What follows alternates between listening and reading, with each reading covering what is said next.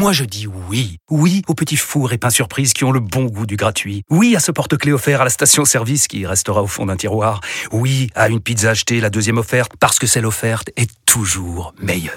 On préfère tous quand c'est gratuit. Chez Skoda, profitez de deux mois de loyer offert sur une sélection de modèles jusqu'au 31 mars. Portes ouvertes ce week-end. Deux loyers offerts après premier loyer en LLD 37 mois sur toute la gamme Skoda, Orenia et Enya Coupé, c'est accord par Volkswagen Bank. Détails sur skoda.fr. Pour les trajets courts, privilégiez la marche ou le vélo. RMC, Entre les poteaux. Christophe Cessieux. Salut à tous, Euh, la victoire a été difficile, arrachée par euh, les Bleus hier soir à Lille pour leur deuxième match dans cette Coupe du Monde de rugby. Les Uruguayens ont fait déjouer les, Français, ils s'inclinent finalement 27 à 12, mais quelle bouillie de rugby à laquelle nous avons assisté euh, hier soir, des Bleus indisciplinés, sans grande envie ni grand talent, qui ont donc fait passer un, drôle de sentiment, un drôle de frisson hier soir au stade Pierre-Mauroy, réalisant au passage le plus mauvais match de l'ère Galtier. On va en discuter dans un instant avec Wilfried Templier, euh, évidemment, et on va essayer de, de tirer les, les conséquences euh, de cette rencontre, euh, parce que, évidemment, euh, il peut y avoir des conséquences, notamment de savoir si cette équipe, et notamment ses remplaçants, seront capables d'apporter un vrai plus à l'équipe de France dans les semaines qui viennent. Bonjour, monsieur Templier, comment allez-vous. Est-ce que vous êtes remis de cette... ah, J'allais dire de cette défaite. Non, c'est pas une défaite, c'est une Ah, victoire. c'est une victoire quand même, 27-12. Hein. Oui. 27-12, ouais, pas comme le premier match. euh, Magnifique. magnifique, oui. Non, Bon, il y a beaucoup à redire, c'est vrai. Alors, ça fait des, des années maintenant que, que tu suis le, le 15 de France.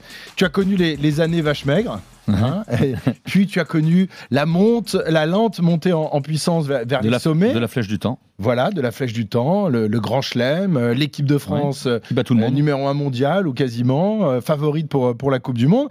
Et là, hier soir, on a eu l'impression de revenir en arrière, euh, de, revenir quelques années plus tôt. Est-ce que tu as ce sentiment toi aussi ou... Ouais, c'est décevant, c'est décevant de la part de ces joueurs parce que franchement, euh, avant le match, on s'attendait à une première mi-temps difficile, accrochée, parce que bravo à l'Uruguay aussi, hein, dans un premier temps. Bravo à cette équipe. euh, on en reparlera peut-être, mais qui a, un cadre de jeu, qui a des, joueurs qui, lâchent, qui n'ont rien lâché.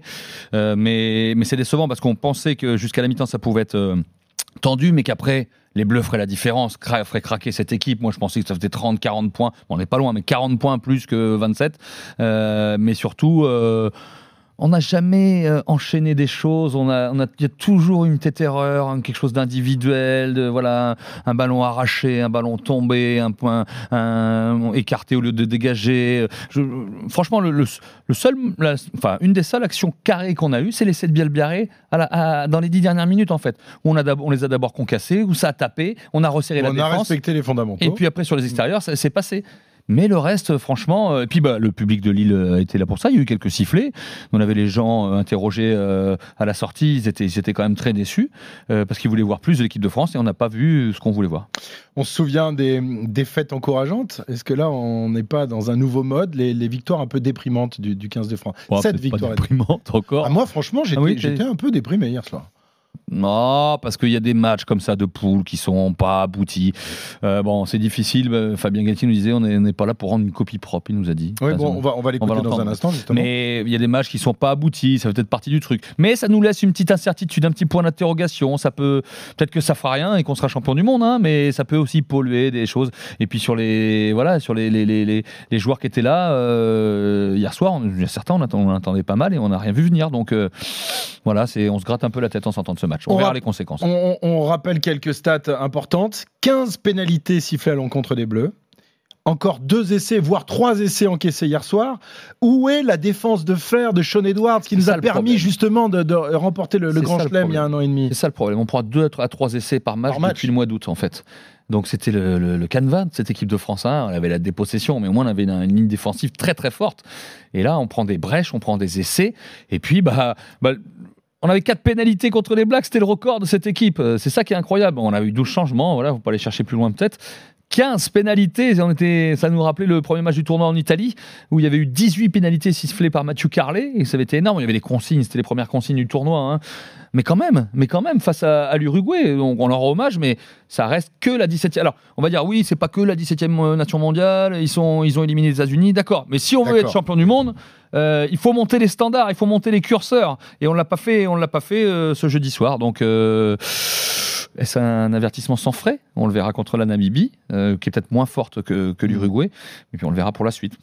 Évidemment, on va en parler de, de ces matchs qui arrivent pour, pour le 15 de France. On va d'abord écouter Fabien Galtier, le sélectionneur, qui hier soir en conférence de presse est arrivé avec un, un petit sourire, euh, est arrivé avec des éléments de langage à la, différence, musique. à la différence des joueurs qui, eux, ont été assez francs quand même. hein. Euh, dans, dans les interviews d'a- d'après-match, Fabien Galtier, lui, euh, euh, bah, veut seulement euh, rappeler la, la victoire de l'équipe de France et on va l'écouter dans un instant, tout de suite même. Ce qui est important, c'est la victoire. Ce que je dis aux joueurs, euh, gagnons le match. On n'est pas là pour euh, faire des démonstrations, on n'est pas là pour euh, rendre des copies propres, entre guillemets. Notre ambition, c'est gagner les matchs. Et donc, le premier objectif a été atteint. S'il y a de la frustration, elle est plus chez les joueurs, parce que nous, on a envie, a envie qu'ils s'a- qu'ils s'amusent, on a envie qu'ils jouent, on a envie qu'ils soient heureux. Je pense qu'ils ont ramené le contrat à la maison, gagné, mais ils, ils sont frustrés. Ouais, c'est surtout les joueurs, il dit. hein. Donc il dit. Parce que lui, il n'est pas frustré.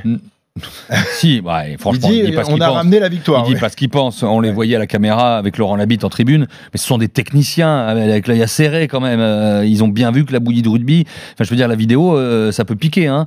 Donc euh, bon, évidemment, il protège son groupe et tout, ça fait partie du truc, un peu de politique. Là. Mais j'ai rarement entendu nous, un entraîneur nous dire on n'est pas là pour rendre une copie propre. Ou peut-être qu'il dit que c'est pas grave, c'est un point obligé, un passage obligé, peut-être collectivement. Mais on arrive à au bout de 4 ans, euh, le collectif, on, on retrouve Mm. moins le collectif d'équipe de France Ouais. qu'à une certaine époque en fait. Mais là, on n'est pas là pour rendre une Oui, mais copie propre. Bon, ça bah, fait quand même alors. Plusieurs fois, depuis le début de l'été, même pendant le Mm, tournoi, mm. qu'il y a des petits signaux d'alarme euh, qui m'inquiètent un peu quand même. Même la, bah, la première mi-temps contre les Blacks, hein, Bah où oui, oui, on, les trouve imprécis, on ne sait pas trop où ils vont, ils retrouvent un peu le fil euh, en deuxième mi-temps. Début de match face à l'Australie, euh, le match face à l'Écosse, euh, Mm. face à la Fidji, face aux Fidji, ça n'a pas non plus été. Il y a pas, y a y a un match. Il n'y a pas un match euh, Ouais. parfait du début à la fin. Bon, c'est rare dans un 15 de France, dans l'histoire du 15 de France. hein. Ça va peut-être venir, Oui. mais euh, ça nous laisse un peu euh, dubitatif. ouais. Com- comment tu expliques, toi, ce, ce- ce non-match des Bleus Euh, Est-ce que c'est de la suffisance? Est-ce qu'ils ont pris leur adversaire de haut? C'est souvent arrivé par le passé. Euh, c'est aussi peut-être le soulagement La après, après ce, voilà, Ouais. la décompression et le soulagement après cette victoire face aux Blacks, qui évidemment était l'objectif principal euh, sur lequel on, on se basait, lequel on, on- parlait de- depuis des mois. Euh, le manque d'esprit euh, collectif aussi. hein. Chacun voulait euh, jouer sa carte personnelle, Mm. euh, histoire de, de se faire remarquer aux yeux du sélectionneur pour la suite de la compétition. Ils ne sont pas restés dans le cadre. Ou alors le manque de talent de cette équipe bis. Parce qu'on nous disait, voilà, on a 33 joueurs à peu près d'égale valeur. Il y a ceux qui commencent, les finishers, mais tout le monde est du même niveau. Est-ce que tu as aussi ce sentiment que, que le- les 33 ne se valent pas? Bah, les matchs- le match d'hier soir a prouvé que non, pour l'instant. Certainement qu'on a des joueurs de talent, mais là, il y a certains qu'on n'a pas vus. Un Romain Taofi-Fénois euh, qui a failli avoir un rouge, qui a fait 4 mètres euh, ballon en main, c'est très très peu. Et il disait qu'il était content d'être titulaire, alors qu'il est souvent euh, finisseur, comme ils disent. Euh, Gabin Villiers, euh, on n'a pas le Gabin Villiers stratosphérique de, de 2022, du Grand Chelem. Euh, même les centres, Arthur Vincent a fait une très bonne rentrée euh, la semaine dernière. Et là, avec Yoram Moefana, offensivement, ça manque de tranchant. Quoi. Yoram Moefana a été très bon défenseur, celui qui avait fait le plus de plaquages. Mais ballon Ouais. en main, voilà, c'est pas le feu derrière, on met pas le feu. quoi. Euh, donc, euh, heureusement qu'on a quelques. Voilà, on a eu un bon, très bon Sekou Makalou, Camerono qui a fait son boulot. Louis Bielbiaré a bien fait ce qu'il avait à Mhm. faire, on le disait hier. Quatre plaquages réussis sur quatre tentés, il marque son essai.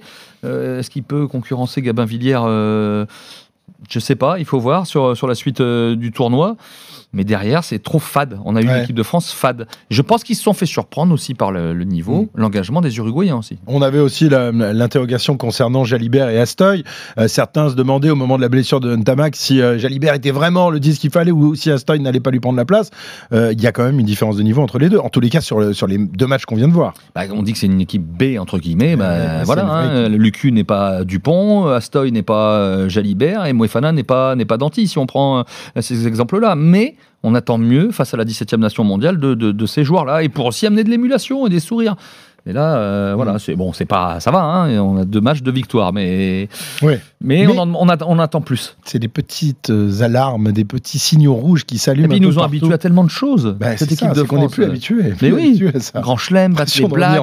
Sud-Africains, voilà, le très haut niveau. Mm. Donc évidemment, quand on redescend de plusieurs crans, Eh euh, ouais. euh, on s'inquiète. Tu évoquais il y a quelques instants Maxime Lucu, donc qui était hier soir le, le demi de mêlée de, de cette équipe de France. En lui est place de maître du pont. Maxime Lucu, donc sur les explications de cette victoire peu probante de l'équipe de France hier soir.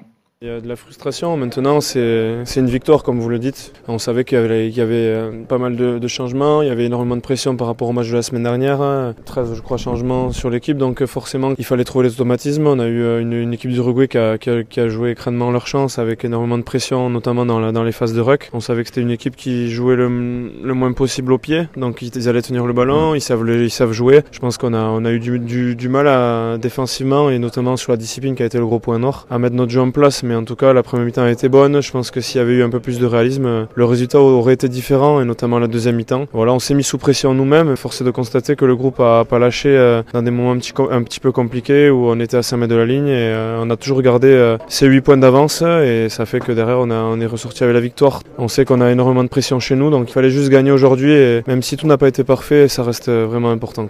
Maxime qui nous dit on a toujours eu 8 points d'avance, à un moment il n'y en avait plus qu'un. Hein mais surtout ils nous relancent terriblement. Quand ils reviennent à un point, ils se contrent entre eux et c'est les de Movaca qui tombent du ciel. Ouais. Euh, S'il n'y avait pas eu ça, on reste à un point là, on aurait un petit peu serré des fesses. Ah oui, oui, oui, on commençait un peu à faire de l'huile quand même hier soir, Denis, toi et moi, euh, dans, ce, dans ce stade Pierre Mauroy euh, qui est quand même resté euh, derrière son équipe, même s'il y a eu quelques sifflets à, à, la fin du match. Alors les conséquences pour, pour le staff de, de l'équipe de France. J'imagine que la séance de vidéo va quand même être musclé. Je ne sais pas si Galtier s'est expliqué avec ses joueurs hier soir. Ouais, est-ce qu'il faut les engueuler Ou est-ce qu'il passe à autre chose euh, en ouais. disant on laisse ça derrière les gars et... Mais tu ne bon. peux pas laisser ça derrière. Il faut euh, travailler là-dessus justement ouais. pour essayer de progresser quand même, non? Ça va être simple. Hein ça va être simple. Il passe ce match, regardez. Voilà, voilà, voilà. Là, là, là, là, telle occasion. J'ai des images de une touche trop longue. Bourgarit récupère le ballon. Il tape à suivre. Il perd le ballon. Euh, Souviens-toi quand Baptiste Couillou est devant ses 22 mètres. Hein, ça tangue un peu. Il veut dégager. Finalement, il écarte et on prend une pénalité contre nous. On a joué à l'envers. On a joué à l'envers. Alors, le prochain match jeudi prochain, c'est Marseille. C'est la Namibie, a priori l'équipe la, la, plus faible ouais, du ouais. groupe. Avant de remonter de deux ou trois niveaux face à l'Italie pour le dernier match qu'il faudra gagner. Hein, si on a l'équipe de France hier soir, ce sera pas facile de gagner contre l'Italie. L'Italie qui affrontera l'Uruguay avant cela. Euh, donc, la Namibie, évidemment, euh, là, ça devrait y aller. Euh, c est, c est, je crois que face à la Namibie, on a réalisé notre plus large score dans, oui. dans l'histoire. Hein, C'était 2007 points, je crois. 2007, c'est ça. Voilà, en 2007. Le, en Coupe du Monde, le, plus large succès. Avec Sébastien Chabat. Oui, qui, qui traverse le terrain. Et Vincent Moscato qui fusée. Chabal euh... Alors, quelle, quelle, équipe alignée? Est-ce qu'on va encore faire euh, confiance à cette équipe qui n'a pas justement su rendre la confiance euh, donnée par, par Galtier? Est-ce qu'on va à nouveau euh, faire revenir les, les tauliers? Est-ce que Danti va jouer? Est-ce que Jelonche va ah, à nouveau jouer? joue Danti là maintenant. Hein, bah, oui, il n'a pas encore joué, donc bah, oui. il va falloir panacher un petit peu. Il faut savoir que après la Namibie, il y a deux semaines avant l'Italie. Donc, les cadres qu'on a alignés contre la Nouvelle-Zélande en match d'ouverture, si on n'en met aucun encore la semaine prochaine, il Ils y aura quatre semaines ouais, entre ouais, Nouvelle-Zélande ouais, et Italie. Bon, alors, on n'est pas spécialiste de la préparation physique et peut-être qu'ils préfèrent les, les, faire travailler physiquement comme ça et les mettre comme ça contre l'Italie, mais bah, peut-être que des petites touches, des gens sur le banc, des choses comme ça, il faudra peut-être un petit peu panacher parce que moi ça me semble beaucoup, 4 semaines mmh. sans match. Ou alors ils estiment qu'après ils enchaînent, hein, Italie, quart, demi-finale, ouais. c'est ce qu'il faudra voir. Mais voilà, il pourrait y avoir quelques retours sur le banc. Euh, il y en a qui vont, qui vont enquiller encore. Euh, il y a le risque de la blessure aussi, mais bon, à un moment, il faut y aller aussi. Donc, on suivra ça sur la, la composition d'équipe, lors des entraînements de, de l'équipe de France, euh, qui ne joue pas cache-cache généralement l'équipe de France, et on sait assez rapidement euh, quelle équipe est, est, alignée. En tout cas, la deuxième semaine de Coupe du Monde va être un peu plus tendue que la, la première. Après la victoire face aux Blacks, tout le monde avait le sourire, tout le monde était heureux, on était champion du monde. Bah non, c'est un long chemin avant de décrocher cette coupe. William Webelis, merci Monsieur Templier, vous merci, avez été parfait comme d'habitude, et on se retrouve demain merci. pour un nouvel épisode d'Entre les poteaux. Comme on va parler de, de, tous les autres matchs, notamment la Nouvelle-Zélande qui joue ce soir. À demain, Entre les poteaux, c'est tous les jours pendant la Coupe du Monde.